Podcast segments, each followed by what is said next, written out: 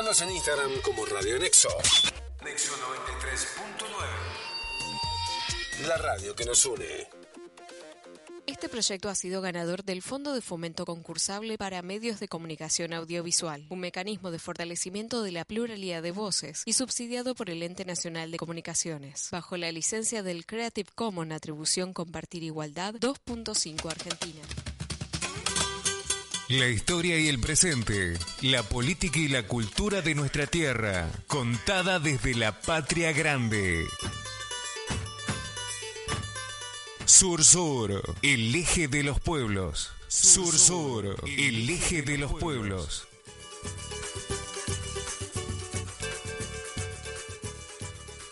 Arriba Argentina y Paraguay.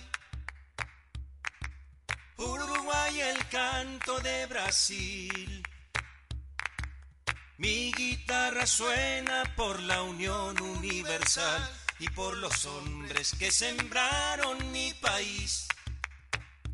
¿Cómo están todos? ¿Cómo están todas? Bienvenidos y bienvenidas a, a, un nuevo viaje. Seguimos con las valijas armadas. Prácticamente entre semana y, semana ni la tocamos, ¿no? Por ahí lavamos alguna muda, alguna prenda eh, y nos adentramos, como en cada una de las semanas, a, viajar. Nos sentimos en estos 60 minutos de, de, radio, nosotros que lo producimos y ustedes del otro lado, eh, absolutos eh, privilegiados y privilegiadas de compartir estos momentos de viajes radiales con Sur Sur, el eje de los pueblos, esta cadena de más de 40 radios a lo largo y a lo ancho de la patria grande. Mariano, te saludo, ¿cómo estás? Bienvenido. Hola Fede, ¿cómo estás? Bien, muy bien, este, ya con, con ganas de partir y disfrutando los últimos viajes del año.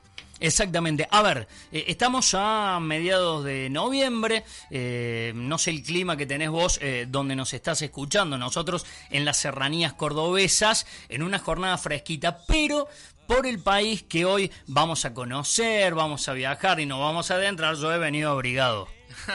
sí. Nosotros no sabemos lo que es el frío. No, no, no, no, no. Estuve chequeando algunos datos ya para el bloque deportivo, lo, sí. lo vamos a tirar. Eh, esto es frío de, de, verdad. Pero el calor, el calor lo, lo llevamos nosotros eh, con este hermoso equipo. Mariano Sarabia ya lo escucharon, el Tanito Didria, como siempre. Ha venido desabrigado, amigo. No, no, no chequeó la, la pauta. Eh, ya se va a dar cuenta de qué hablamos. ¿eh? El Tano Ditria con la consola de sonido, Juan Carlos el Monstruo Ampuero con toda la música, Daniela Wirley en la producción general. Ustedes del otro lado, entre todos y entre todas, viajamos. Daniela Wirley nos cuenta dónde, dale. Bienvenidos y bienvenidas a Canadá, el segundo país más grande del mundo, pero con solo 40 millones de habitantes.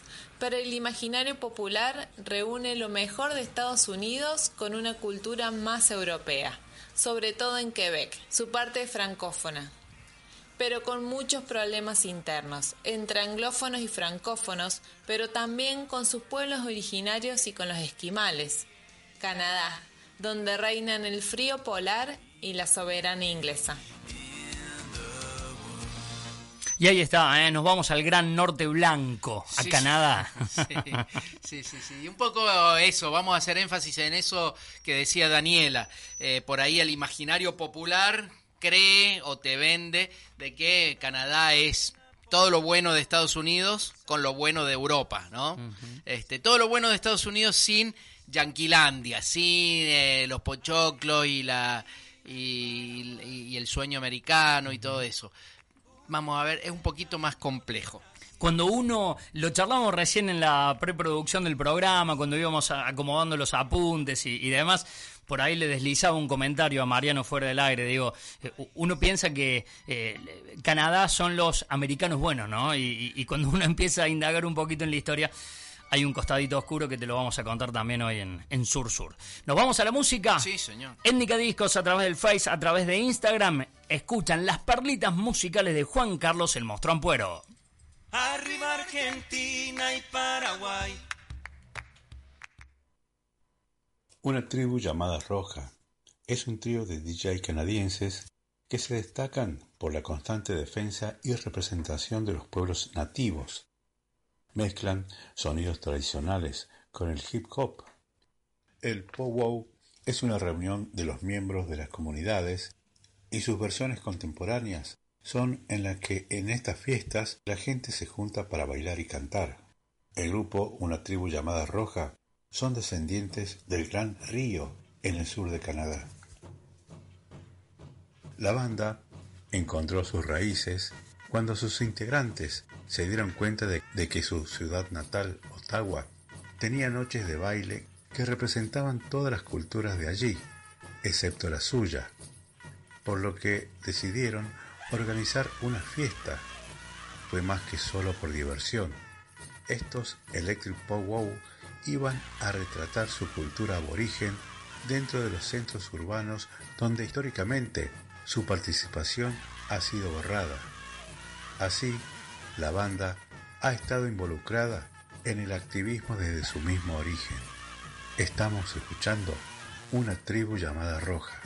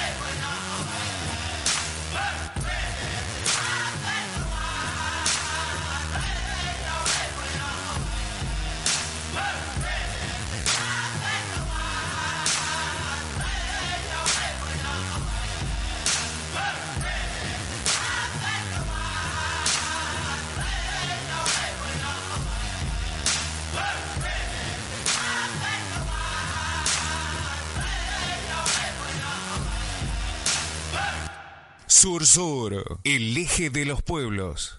Arriba Argentina y Paraguay. Uruguay el canto de Brasil. Mi guitarra suena por la unión. Las perlitas eh, musicales de Juan Carlos, eh, el monstruo Ampuero, que nos han acompañado en esta segunda temporada de Sur Sur, escuchábamos una tribu llamada Roja. The First Nations, las primeras naciones, ¿no? Los pueblos originarios. Exactamente, increíble, ¿no? Hallazgos musicales que nos adentran a, este viaje de Sur-Sur. Antes del GPS a cargo de Mariano Sarabia, vos del otro lado con nosotros te contactás eh, y nos encontrás, obvio, en Instagram, en Face, arroba Sur-Sur, eje de los pueblos. Estamos eh, en Spotify. Me han contado que hay mucha gente que utiliza esa plataforma para ir escuchando los programas. ¿Lo escuchás? Cuando querés. Exactamente. En el momento del día que quieras. En ¿eh? 0351-156-152-999, el celular de contacto. Comenzamos a viajar, Mariano. Sí, sí, bueno, todos se ubican. Eh, todos se ubican que estamos en el extremo norte, a pesar de que este programa se llama Sur-Sur, pero ya lo hemos dicho un montón de veces, para nosotros el sur es un concepto más político que geográfico. Geográficamente, Canadá es el segundo país más grande del mundo después de Rusia, tiene costas en los dos océanos y gran parte en, el círculo polar ártico, como decías vos recién. Eh, Canadá eh, viene justamente de una voz iroquense, de una voz eh, indígena. En esto tiene que ver mucho la música de, Juan Carlos, del monstruo. Em, quiere decir poblado o asentamiento. Ahí llegaron los primeros, em, los, primeros eh, expedicionarios, los primeros este, colonizadores, que no fueron españoles ni portugueses, sino franceses e ingleses, principalmente franceses en el siglo XVI, Jacques Cartier, eh, Canadá se, se transforma en, en, la colonia de Nueva Francia, una de las colonias más importantes de Francia en América, y todo el siglo XVII y el siglo XVIII es francesa. En ese momento, ¿qué le importaba a Francia? Principalmente el comercio de las pieles, ¿no? Las piel, piel de castor, pieles de otros animales, la madera también, ¿no? Hay distintos problemas con, la, con las tribus de los pueblos originarios porque son bravas, hay los iroquenses principalmente, pero también los esquimales, los inuits, ¿no? Los que están más al norte. Y después empiezan a meter la, la cola los los ingleses y a partir de 1763 Francia tiene que ceder gran parte de sus colonias, en casi todo, diríamos, de, la Nueva Francia en América del Norte a los ingleses. Esto básicamente es porque es una consecuencia de las guerras que van teniendo los distintos imperios, los franceses y los ingleses, en Europa pero que tiene un correlato en América. Que repercute directo ahí. Repercute, exactamente. A partir de 1774, el Acta de Quebec, que hace que los ingleses le respeten a los francófonos, a los franceses que viven, o a los colonos franceses que viven en Quebec, en esa zona, el idioma por un lado y la religión católica por el otro. Tan es así que hasta hoy esa zona habla francés y es católica. En general en, Canadá la mayoría es católica, una mayoría relativa, ¿no? Un treinta y pico por ciento contra un veinte y pico de protestantes. De todas maneras, ni los protestantes ni los católicos tienen demasiada este, influencia en la sociedad hoy, como si la tuvieron en otra época. En 1791 Canadá divide a su, digamos, sus colonias en Canadá superior inglesa, Canadá inferior francesa, y recién en 1867 se, se, se, configura la Confederación Canadiense, ¿no? Este, y empieza verdaderamente un genocidio, que un poco también lo hablábamos con vos recién, un genocidio muy al estilo de los que hemos vivido en los, nuestros países. ¿eh? en, Argentina, por ejemplo, ya con la Argentina independiente, la campaña del desierto fue un verdadero genocidio contra los mapuches en la Patagonia, contra los tobas y mocovíes en el Chaco, en el Gran Chaco. Bueno, por esa misma época, un poquito antes, ya a partir de 1870, Canadá empieza un exterminio de sus pueblos originarios con hambrunas eh, a propósito, con hambrunas eh, provocadas, con exterminios y con muchos niños eh, con la identidad robada. Niños robados, concretamente de familias originales, y dados a familias de blancos, ¿no? Eh, identidad robada, algo que conocemos muy bien en Argentina, eh, y, recién se empieza a construir un espíritu nacional, una identidad nacional en la Primera Guerra Mundial. La Primera Guerra Mundial genera ese espíritu, hay un problema ahí con los quebequenses, con los quebecuas le llaman en francés, porque no quieren ir a la guerra, no quieren ir al servicio militar, pero eh, se va generando un espíritu canadiense. En el 31 el estatuto de Westminster le da una independencia relativa a Canadá, estamos hablando de 1931, ¿no? Eh, que es la que tienen hoy. Es un, que, que en realidad se ha ido aumentando con el tiempo. Es una independencia, pero en términos formales es raro. Es raro porque la reina sigue siendo la, la reina de Inglaterra, sigue siendo la, la jefa de Estado. La Segunda Guerra Mundial también los encuentra del lado de los aliados, con campos de concentración de japoneses. Es, es sangrienta y encarnizada la guerra en el Pacífico entre Canadá, Estados Unidos y los japoneses, ¿no? y ahí siguen al pie de la letra el camino que marcaba Estados Unidos con estas barbaridades, estas torturas, estas desapariciones y estos campos de concentración de japoneses, de lo cual no se habla. conocemos mucho de los campos de concentración de los nazis, pero no conocemos los campos de concentración de los estadounidenses y canadienses contra los japoneses. Bueno, mm, y, después sigue esta barbaridad con los niños, ¿no? Algo parecido a lo que pasó en Australia. Eh, hay una película que se llama El cerco de los conejos. Se la recomiendo mucho. Esa habla de Australia, del problema de Australia. Pero esto que pasó en Canadá es exactamente lo mismo.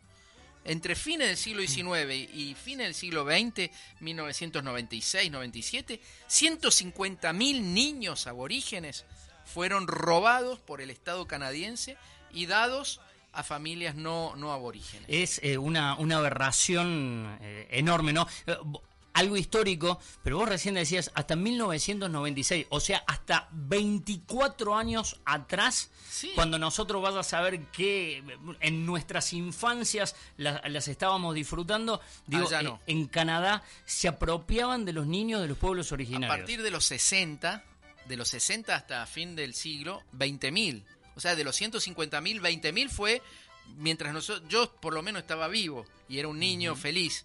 Este, bueno, sí, eh, yo estudié en Quebec, en la Universidad Laval, y tenía un compañero inuit, un compañero esquimal, y él me decía, Mariano, es más fácil para vos como argentino entrar en esta universidad que para mí, que supuestamente soy ciudadano de Canadá. Eso, eso que decís eh, es muy fuerte, cuando uno empieza a leer sobre Canadá, muestra como una, una bipolaridad, ¿no? Eh, un Canadá para el afuera Sí, Y un Canadá puertas adentro. Y un Canadá también para los blancos, que es cierto que tiene algunas cosas mejor que Estados Unidos, como por ejemplo una asistencia universal en salud, una jubilación, un sistema de jubilaciones y pensiones que, que es mejor que en Estados Unidos, becas, préstamos para estudiantes que puedan ir a la universidad, pero no para los pueblos originarios. y de hecho, ese sistema de las reducciones es perverso y terrible con, con, los pueblos originarios. Es dejarlos en el campo, dejarlos en reducciones, dejarlos en pueblos, que no vengan a contaminarnos a nosotros en las ciudades y darle incluso bastante dinero que ellos saben a ciencia cierta que va a terminar en alcohol y en drogas. ¿no? Porque es ir destruyéndolos desde adentro no darles posibilidades de desarrollo intelectual, no darles posibilidades de trabajo, etcétera, etcétera. Es, es como, es como un genocidio silencioso, ¿no? Eh, y sí, se podría discutir. se podría, de hecho, se discute mucho el tema ese de, del el, concepto de genocidio. Y algunos otros, este, dos datos más para terminar. El sistema parlamentarista, ¿no es cierto? O sea, que, eh, hay un primer ministro que es el, el jefe de la bancada más importante en la Cámara de Diputados, la Cámara de los Comunes se llama. En los comunes, los diputados son elegidos por el pueblo, pero y acá abran bien las orejas porque hay un Senado que al estilo de los lores en Inglaterra es vitalicio, o sea que vos entras ahí y te jubilás ahí hasta los 75 años. Y además no es elegido por el pueblo como nuestros senadores, sino que lo elige el primer ministro en combinación con el gobernador, que es el representante de la reina Isabel II en Canadá. O sea, la, democracia no pasa ni cerca por ahí.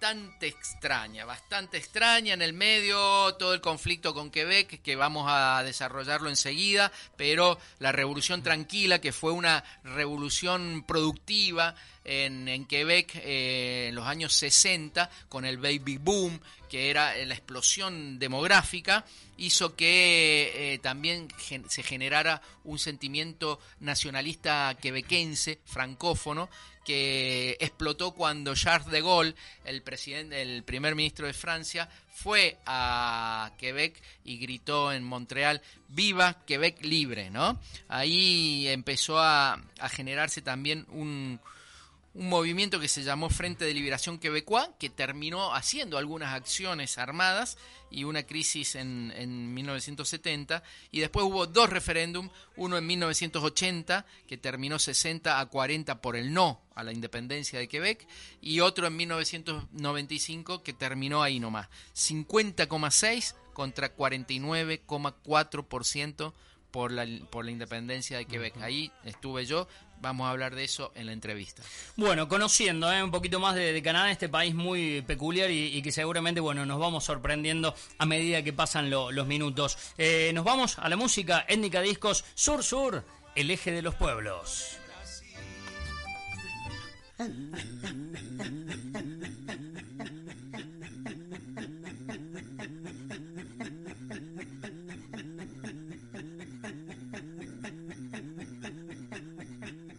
Los inuit, que significan la gente, son los pueblos que habitan las regiones árticas de América del Norte, mal llamados esquimales, despectivamente o racista, porque significa comedores de carne cruda.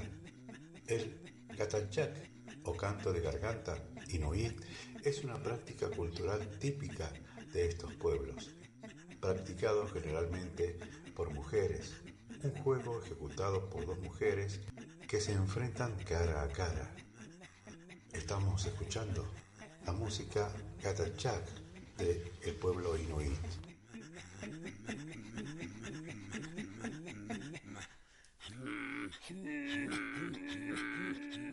Tania Tanak es una artista canadiense inuit de la costa sur de la isla Victoria y es un intérprete de música popular en festivales canadienses de folclore en el 2006 fue nominada como el mejor registro aborigen. Ha colaborado con innumerables artistas como la cantante islandesa Björk y ha obtenido muchos premios y reconocimientos internacionales. Se caracteriza no solo por interpretar música tradicional, sino también por fusionarla con la música electrónica. Estamos escuchando a la cantante inuit Tania Tanak.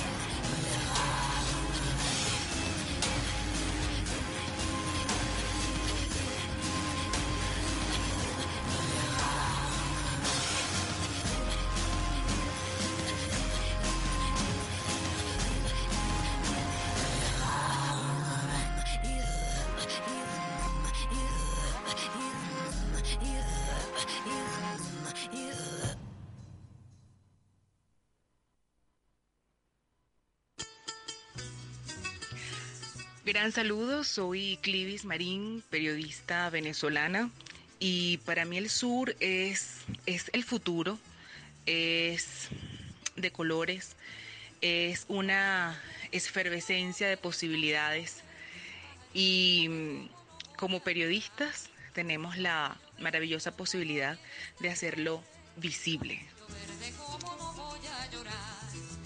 Sur Sur, el eje de los pueblos. Arriba Argentina y Paraguay. Uruguay el canto de Brasil. Mi guitarra suena por la unión universal y por los hombres que sembraron mi país. Continuamos, eh, continuamos con este penúltimo capítulo de esta segunda temporada de Sur Sur, el eje de los pueblos. Volvemos, Mariano, ¿no? El año que, que viene con todo. Pero por supuesto, ya estuvimos hablando con los directivos de esta radio, así que... Eh, hemos leído la letra chica y está todo, todo ok. ¿eh? De paso, le, le, mandamos un abrazo grande a la gente de Nexo 93.9 de Villa Allende para todas las Sierras Chicas. Aquí estamos haciendo en vivo el, el, programa y sonamos en 40 radios de la Patria Grande. En Córdoba Capital, La Quinta Pata, en San Vicente, FM Providencia, en Santa Isabel, en La Ranchada y FM Sur, históricas radios comunitarias de Córdoba, Radio Libre en Barrio Alberdi y Radio Heterogénea, la radio web del Centro Cultural España Córdoba.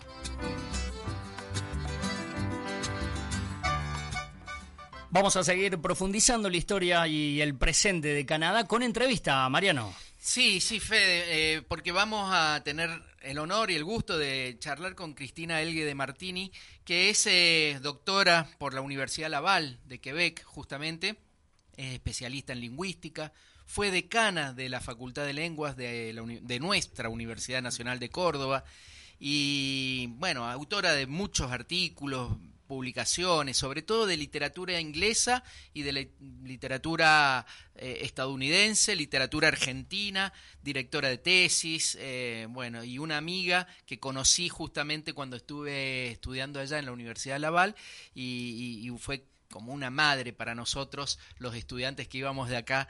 Cristina, gracias por atendernos. Bueno, ¿qué tal Mariano? Qué gusto me da eh, escucharte, porque no, escucho mucho acerca de vos, porque estás siempre en los medios, pero hacía mucho que no charlábamos. Hacía mucho que no charlábamos y, y, qué lindo juntarnos para charlar sobre Quebec, sobre Canadá. Ah, sí, una maravilla, realmente una maravilla. Yo... Tanto Quebec como Canadá en general, porque si bien, bueno, Quebec, la ciudad de Quebec es como mi segunda ciudad, lo sabes muy bien, sí. y, y yo estoy enamorada de Quebec pero también Canadá eh, me ha dado muchas alegrías. Yo he he pertenecido mucho tiempo a la Asociación Argentina de Estudios Canadienses, uh -huh. he tenido en dos ocasiones becas del gobierno de Canadá, así que no es solamente Quebec, sino también Canadá, como vos muy bien lo estabas anunciando. Sí, y, y empecemos, eh, ya que dijiste esto, por hacer una distinción, si es que la hay. No sé si hay realmente una distinción entre Quebec como provincia, o algunos dicen es una nación que merece ser un Estado, y Canadá. ¿Cuál es la diferencia para vos entre Quebec y Canadá? Bueno, digamos, eh, eh, seriamente, formalmente, Quebec es una provincia de Canadá como el resto de las provincias, no como el resto, digamos, uh -huh. porque en realidad Quebec forma parte de los pueblos, el pueblo quebequense de origen francés es uno de los dos pueblos fundadores, uh -huh. pero hoy en día Quebec es una provincia, está perfecto llamarla provincia. Ahora es cierto que cuando los quebequenses se refieren a su a su país, uh -huh. digamos, sí. no hablan de una pro provincia, sino le pays. Y normalmente eh, acá surge un, un, problema en la traducción, porque cuando estás traduciendo, de, no es que yo sea traductora, hago traducciones, pero sabes que no es mi principal ocupa, ocupación.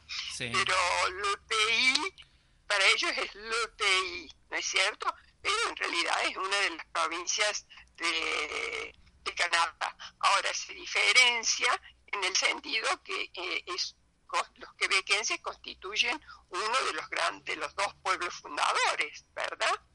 Eh, esa sería, y fueron los primeros en llegar a, a, lo que es hoy Canadá. Uh pensa que los ingleses la conquistan en el siglo XVIII. Sí, después de 1763, ¿no, es cierto? Pero yo te quería preguntar... Yo te quería preguntar, eh, ¿realmente hay argumentos?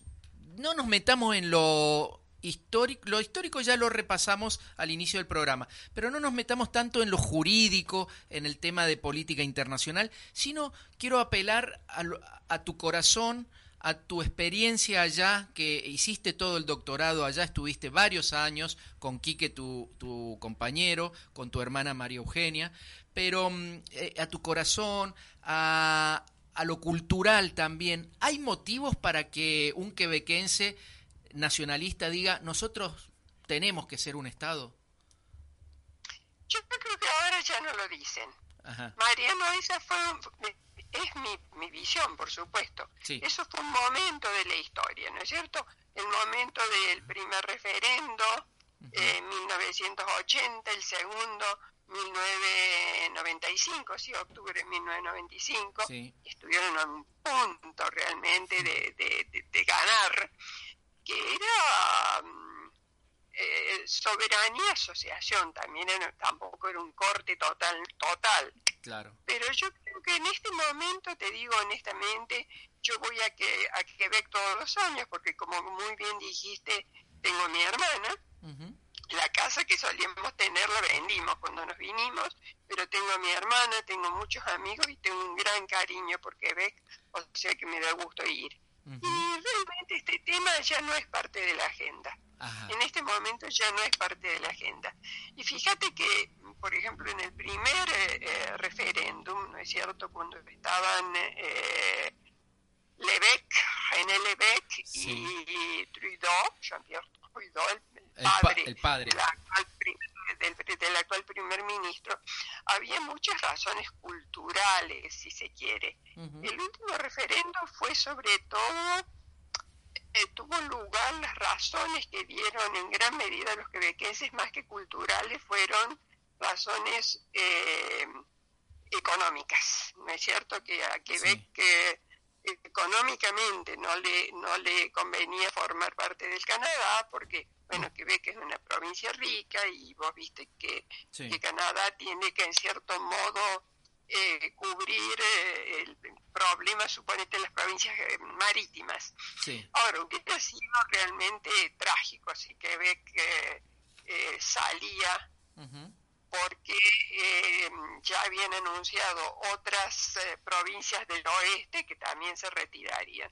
Por suerte Canadá permaneció, ¿no es cierto? Canadá permaneció. Acá ya no tomo partido, porque en aquel momento yo te contaba los otros días que hasta lloré, porque hasta como a las 10 de la noche avanzó, que para ellos es una avanzada, iban ganando, y ganando el Parti Québécois.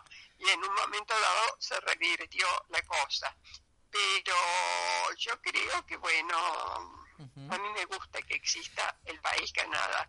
Y, en este momento te digo que yo, es siempre mi opinión, creo que esto ya, y cada vez que voy nadie se le ocurre sacar esta temática, porque estamos, estamos en otro momento, Mariano.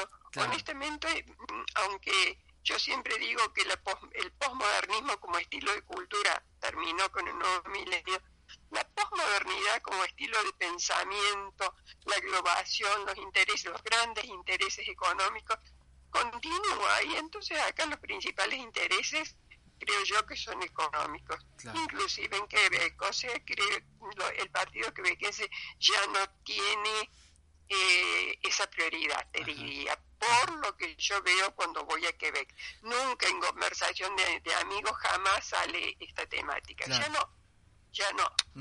Pero eh, siempre es una visión del, mundo y Ahora, problema. yo te vuelvo, Cristina, a la, a la parte cultural que es lo que nos interesa a nosotros en este programa, ¿no es cierto? Ir al corazón de los pueblos.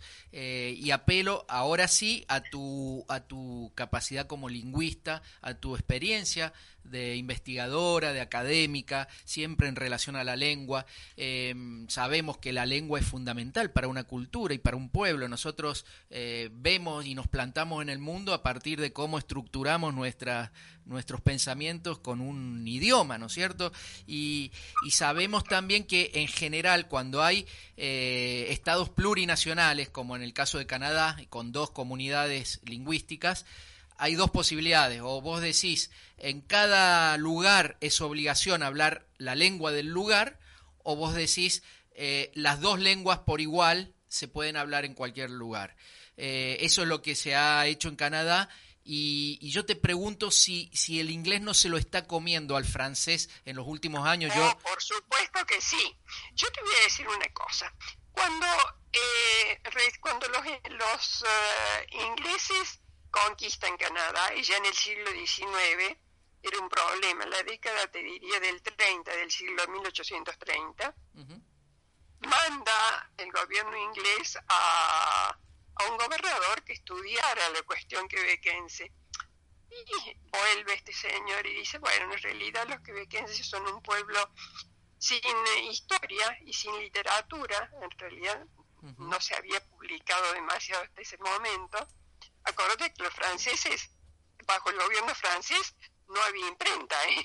No había imprenta, los que pusieron la imprenta fueron los ingleses. Entonces vuelve y dice, va a ser muy, muy fácil nuestros, nuestros ingleses, tan, con tan emprendedores, los, los van a dominar muy pronto. Y no fue así, de ninguna manera digamos que no sé en este momento porque estoy alejada de las estadísticas, pero que ve que hace 20 años era la segunda, la segunda ciudad de lengua francesa en el mundo. Es la, la multiplicación, y en esto los, los quebequenses formaron familias grandísimas hasta la Revolución Tranquila en, eh, la década del 70 de este siglo, del siglo pasado, perdón, 1970. Claro.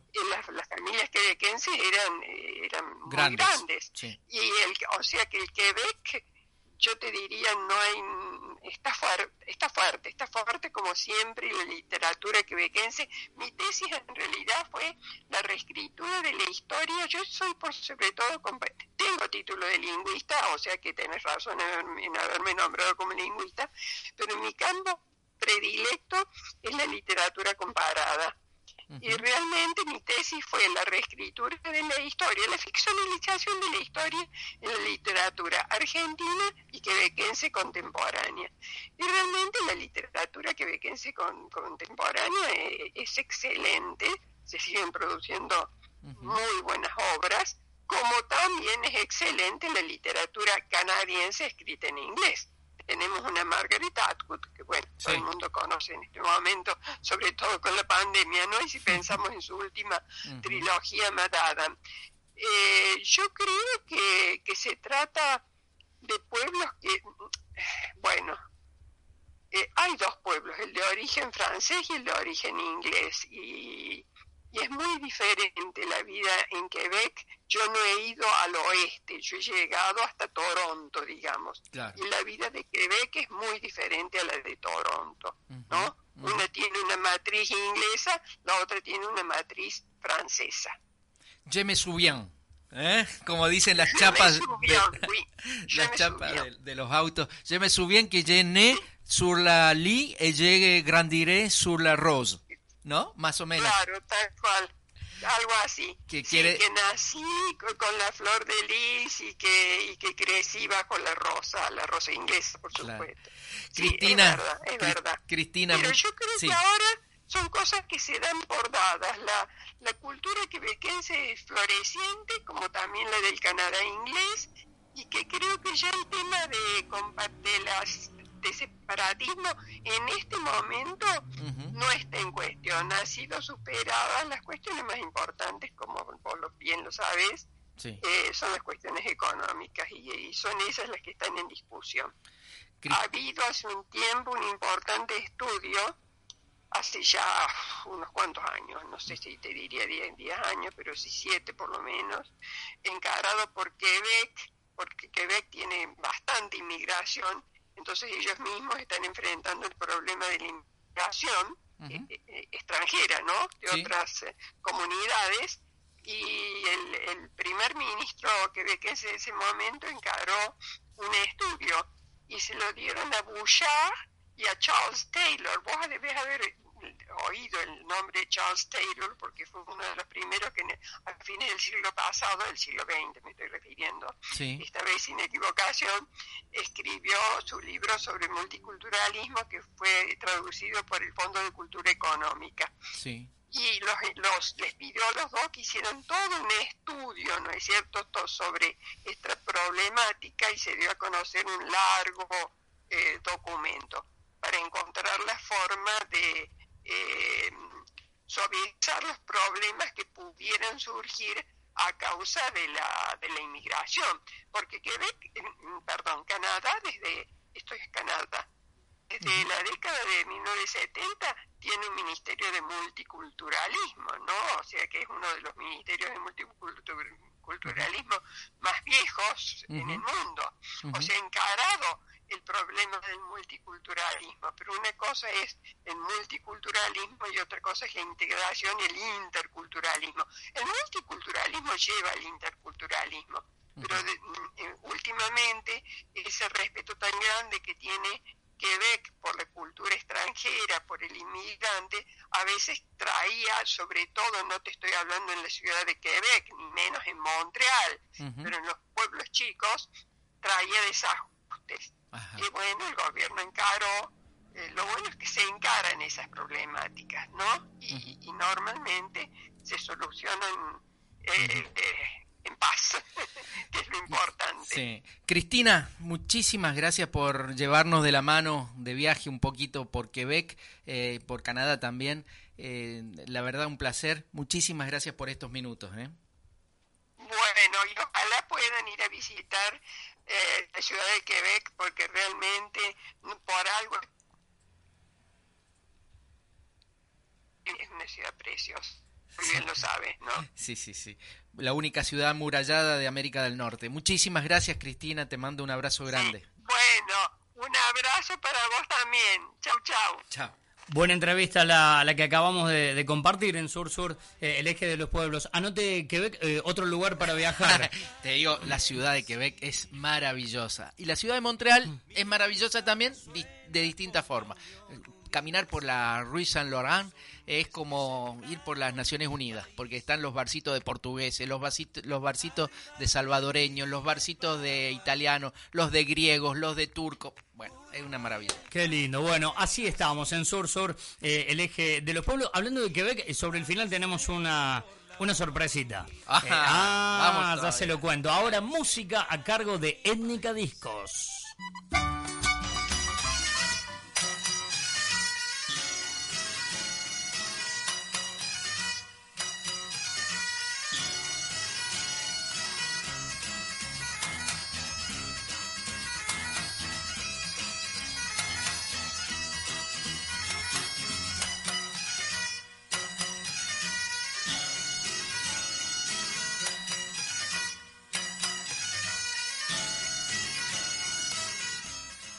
Industria de la música canadiense es la secta más grande del mundo y se ve reflejado en las diversas influencias que han dado forma al país, como son los pueblos indígenas, los irlandeses, los británicos y los franceses, que han aportado un patrimonio cultural único, como el grupo Real Hair, que fusionó la música celta con el rock canadiense.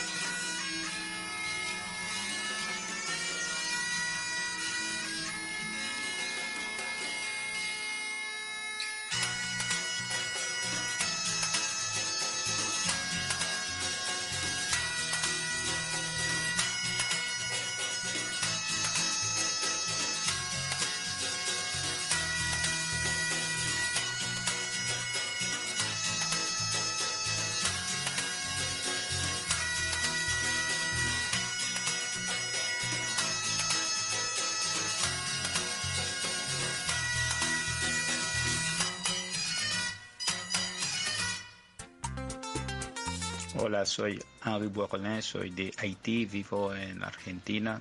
Para mí el sur es, es una forma de pensar, es una forma de pensar ligada al pensamiento crítico decolonial, que pretenden justificar la dominación de unos sobre otros.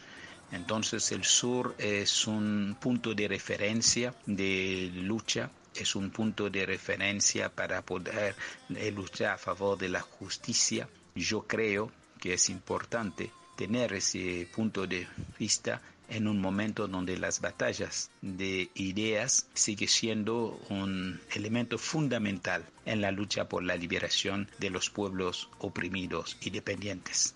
Sur Sur, el eje de los pueblos. Arriba Argentina y Paraguay. Uruguay el canto de Brasil. Mi guitarra suena por la unión universal y por los hombres que sembraron mi país. Arriba Argentina y.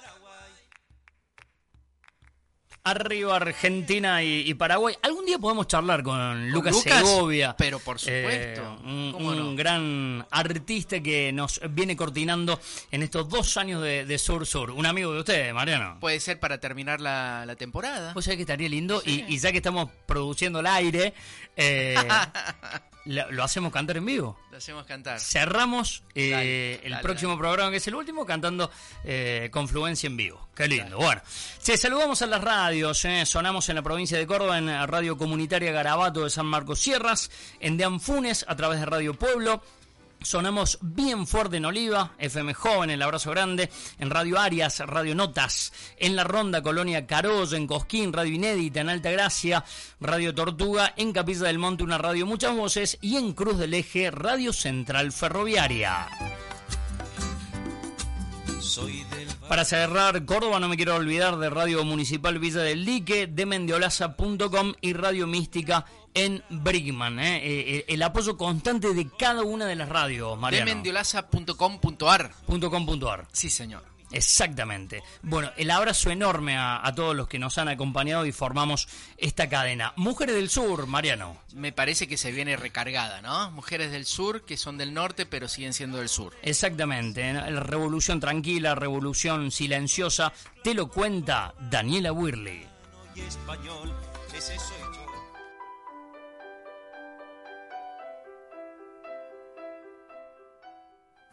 Hola Fede, Mariano y quiero saludar en especial a quienes están recorriendo hoy Sur Sur en Canadá. En Mujeres del Sur seremos nuevamente testigos de que la lucha de las mujeres por nuestros derechos ha sido incansable y continúa, que las mujeres hemos tenido que enfrentarnos a un sistema patriarcal que oprime y condena más allá de las fronteras. Por eso vamos a hablar hoy del rol de las mujeres en la llamada Revolución Tranquila de Quebec al este de Canadá.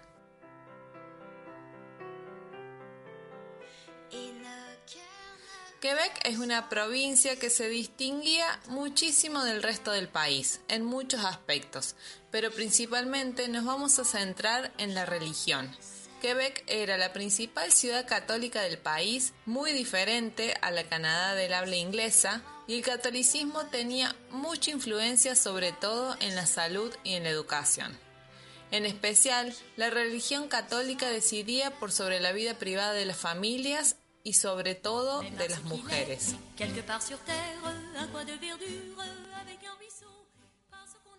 Quebec estaba enmarcada en un tradicionalismo y un conservadurismo social. Las mujeres estaban ancladas a los valores cristianos, matrimonio obligatorio, el sexo como medio de reproducción. Las mujeres no tenían libre acceso a la educación y eran acosadas para que tuvieran hijos. Muchas habían optado por unirse a las órdenes religiosas para poder estudiar y acceder a los servicios educativos y hospitalarios que les ofrecía la Iglesia Católica. Una iglesia que se oponía al divorcio, que censuraba libros y que sumado a un contexto de pobreza por el retraso en la industrialización de Quebec, ocasionó que en la década del 60 toda una generación se rebelara.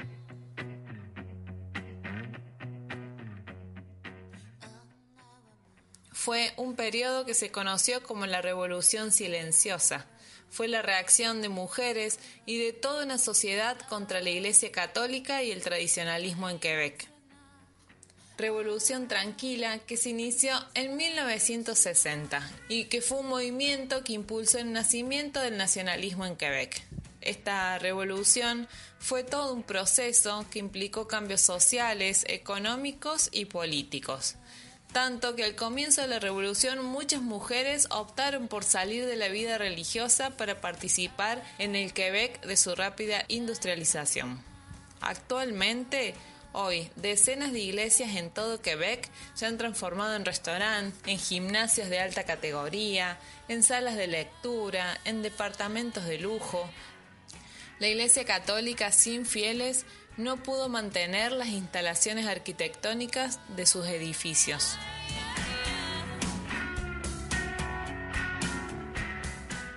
La revolución silenciosa ocasionó un declive drástico de la Iglesia Católica en una provincia canadiense de mayoría católica, donde el 95% de la población iba a misa en la década del 50, pero hoy solo el 5% lo hace.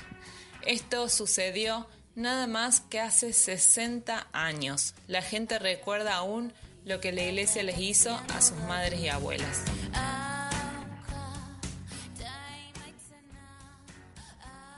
Sin embargo, en Canadá existen hoy muchas mujeres que continúan con la misma lucha, que buscan un proceso de cambio social, político y cultural que las incluya y las reconozcan. Son las mujeres indígenas de Canadá que en contraposición a una revolución tranquila se organizaron junto a sus comunidades en el movimiento Sin Pasividad.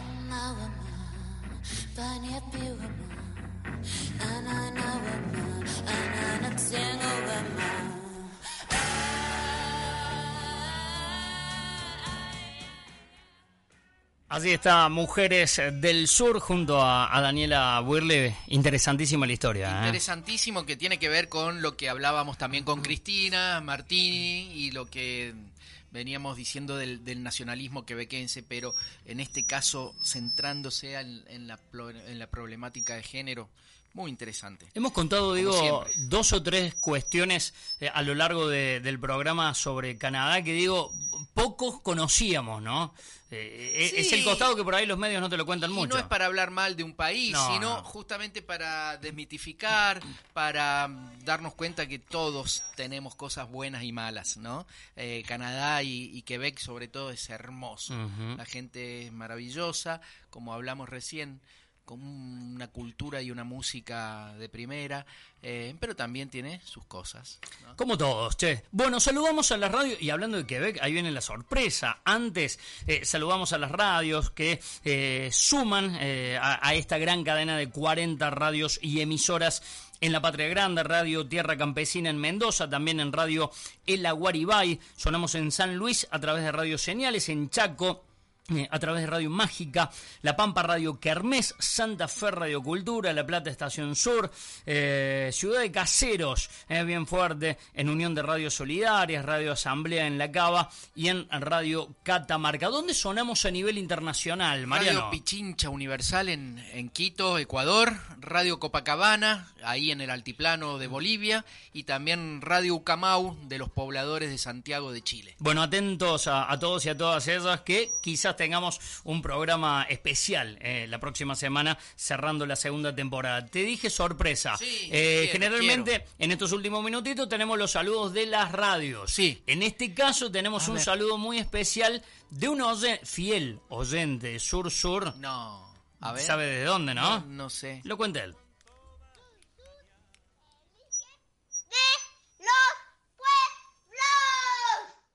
Hola, ¿cómo están? Eh, yo soy oyente de Sur Sur, a la distancia, de, estamos aquí en Quebec, Canadá, y los escuchamos siempre, hacemos capítulo a capítulo.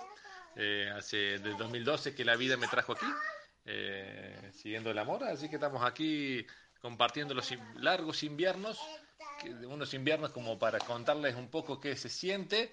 Para hacerle, aquí la temperatura llega hasta 35 grados bajo cero, en invierno una, una imagen para saber qué se siente si ustedes abren el freezer. Eso es menos 18. Así que bueno, a veces para tener calor metemos la cabeza en el freezer. Así que bueno. Así que les mandamos un saludo grande. Con acá estamos con, con Lisandro. Y bueno, acá nos despedimos. Y sigan así, los queremos mucho y nos acompañan a la distancia. Arriba Argentina y Paraguay. Bueno, ahí está. Saludo de nuestro oyente que, mira, mira, estuvo flojo en la producción, no nos pasó el nombre del oyente. Pero, Es el eh, hermano de Daniela. Es eh, hermano de nuestra productora Daniela Wirley. ¿Usted sabe, Tano, el nombre? Nacho. el Ahí Nacho. está. Ah, Nachito. El Nacho. El Nacho. Wilry. No, el Nacho Piatti, que también está en Quebec. Que también jugando está, eh. en el Impact. Sí, bueno, Pero hablamos- esto que dice Nacho, Sí. lo viví yo en carne propia, 30 bajo cero con viento, sensación térmica de 50 bajo cero, Nacho, tenés razón. Teníamos que... No podés caminar por la calle, te tenés que meter en un, en un negocio y un ratito y salir, hacer cinco pasos más. Normalmente íbamos de la residencia universitaria a las aulas eh, por túneles, todo por túneles. En, en Montreal también hay una ciudad. Aparte de la ciudad hay otra abajo. El concepto del shopping surgió de ahí, para ir a un lugar, estacionar y hacer todo lo que tengas que hacer, salir, subirte al auto, irte a tu casa. Qué increíble, ¿no? Eh, Me quedo con una imagen en eh, algo muy gráfico que decía Nacho, nuestro docente desde Quebec. Dice, 18 grados bajo cero tiene el freezer. Cuando quiero un poco de calor meto la cabeza ahí. Qué locura, qué locura. Bueno, eh, nos vamos. Eh, nos quedan tres minutos para hablar del fútbol canadiense. Teníamos dos perlitas, vamos a ir con una sola que tiene que ver con eh, el fútbol de Canadá que tiene la liga más joven del planeta Tierra. No tenía liga Canadá.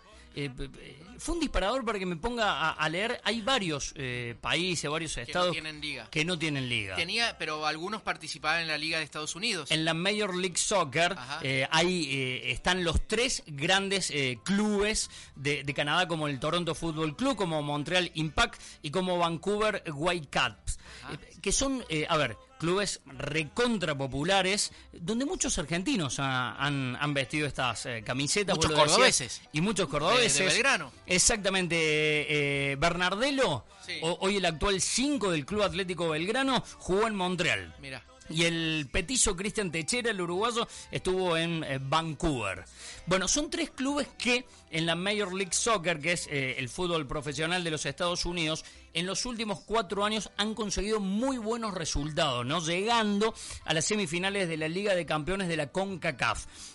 Esto sumado a la necesidad de que la selección canadiense empiece a subir un poquito en el ranking FIFA, hoy está más o menos en el puesto eh, 80, sí, sí, una selección de tercer eh, nivel, eh, bueno, eh, comenzaron a desarrollar en el año 2019 la Premier League canadiense que ha generado muy buenos resultados, ¿no? En esto de eh, sacar, eh, bueno, nuevos jugadores. En una sola temporada, Mariano, a la selección mayor llegaron 51 talentos, ¿no? 51 proyectos. Eh, digamos, talentos, talentos. O es talento. O está lento con el frío que hace, ba- bastante lento. Y un datito que no hay que dejar pasar y atenti los que están del otro lado lo anotemos por las dudas. ¿Por qué también ese apuro por sacar la Premier League canadiense, que no existió nunca y la, la sacan ahora en el año 2019? Ya sé, algún negocio de la FIFA. Sí, Algún obvio. mundial. Anote, 2026, organizado por USA, Estados Unidos, México y Canadá. Te quiero ver que ir de hincha allá y que te toque jugar un partido de la selección argentina, suponete en México, en Cuernavaca o en donde sea, en Cancún, y dentro de cinco días en Toronto. Es verdad, la valija. Está, está barato, ¿eh? Y, y- y la valijita la tenés que llevar bien amplia, ¿no? Con musculosa y también con, con- con tapado y, y camperas gruesas. Eh, sí, mucho del fútbol en Canadá tiene que ver con el negocio, ¿no? Lamentablemente. Eh, Son, son tres clubes eh, muy populares y la liga eh, ha respondido bien en esta segunda temporada, pero hay mucho de negocio por El detrás. rugby es un poquito más. Exactamente. Pero los grandes deportes, el gran deporte es el hockey sobre hielo. Y después, bueno, béisbol, básquet. Sin lugar a dudas. Eh, una cortita, eh, no tenemos tiempo, pero eh, el fútbol se practica en distintos lugares de, de Canadá. Hay una ciudad que se llama Nunavut, que es el- Nunavut. Nunavut, el Bien. territorio más grande de, de Canadá. En el Ártico. En el Ártico. Bien arriba. ¿Vos cuánto decía que hacía donde estuviste?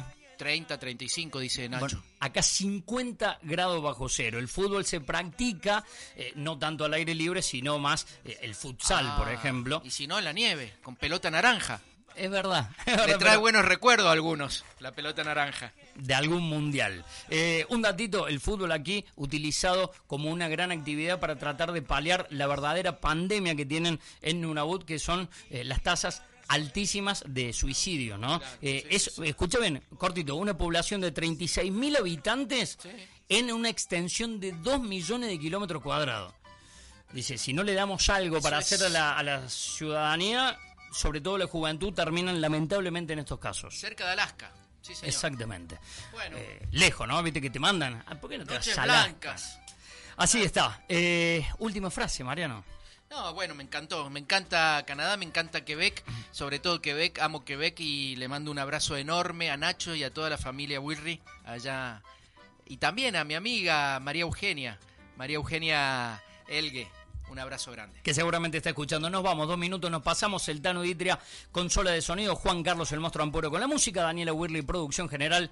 Mariano Sadavia, Fe Gaitán, ustedes del otro lado. Volvemos la semana que viene con el último de esta segunda temporada de Sur Sur, el eje de los pueblos. Con la piel marrón y no fue el sol, yo soy así.